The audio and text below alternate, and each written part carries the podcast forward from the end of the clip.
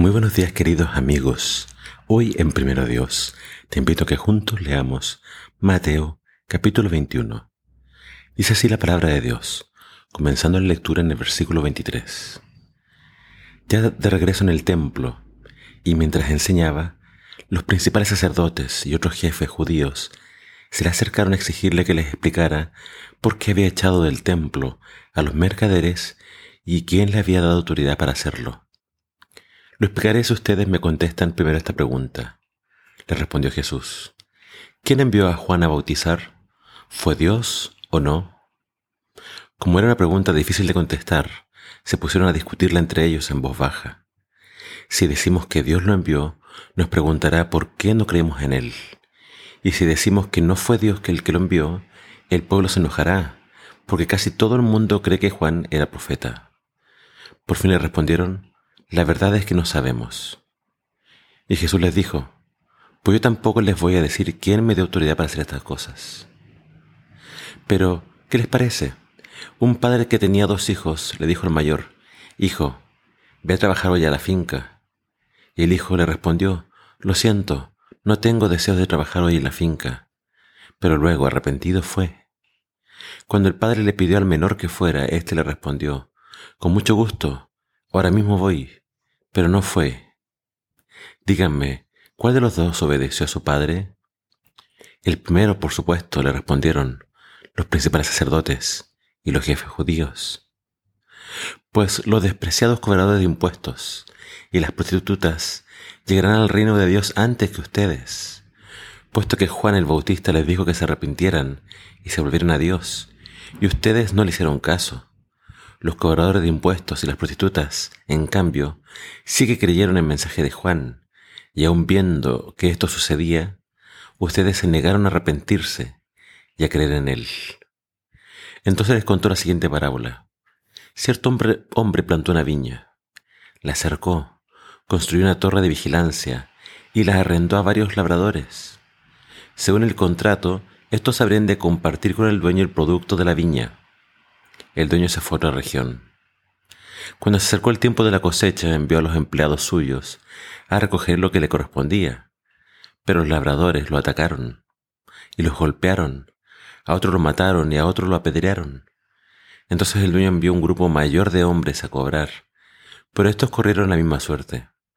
Por último envió a su hijo con la esperanza de que lo respetarían, por ser quien era.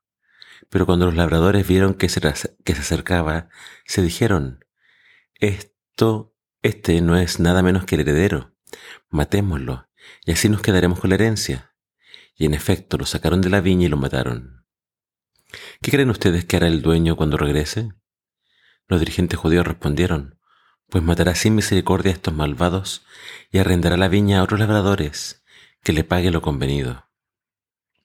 Entonces Jesús les preguntó, ¿Han leído alguna vez las escrituras aquello que dice, la piedra que rechazaron los constructores ha sido puesta como piedra principal? Qué interesante. El Señor lo hizo y es maravilloso.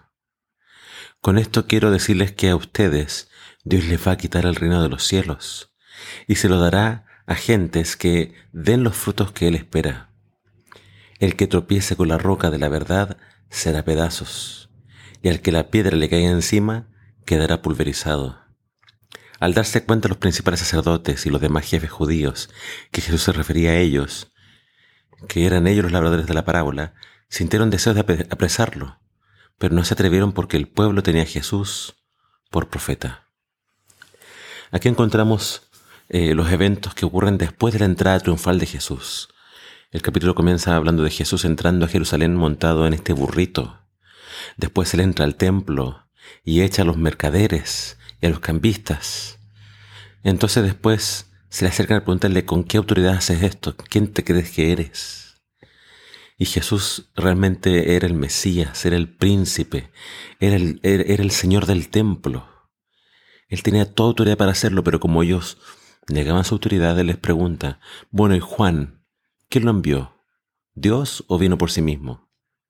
Y como ellos no creyeron en Juan ni se bautizaron, dijeron no sabemos. Y entonces como ellos rechazan a todos los enviados por Dios, Jesús les cuenta estas parábolas. les cuenta las parábolas primeramente de los dos hijos, haciendo referencia a que ellos no hicieron la voluntad de Dios, en cambio prostitutas y cobradores de impuestos se obedecieron a Juan y a Dios, siendo bautizados.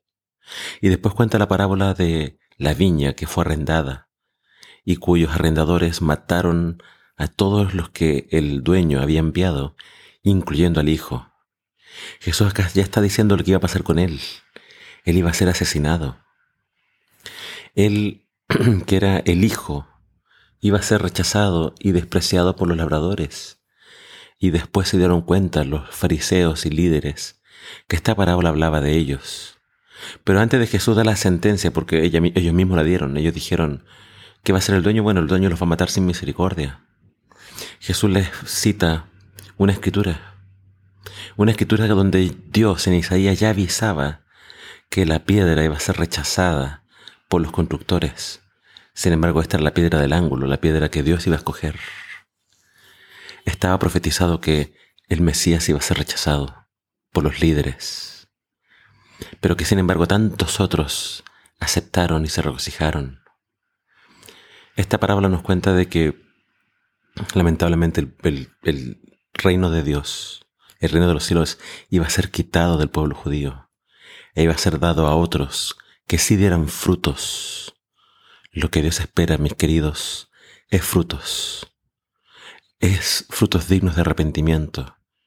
Lo que Dios espera de a quienes Él llama es una vida transformada, una vida cambiada.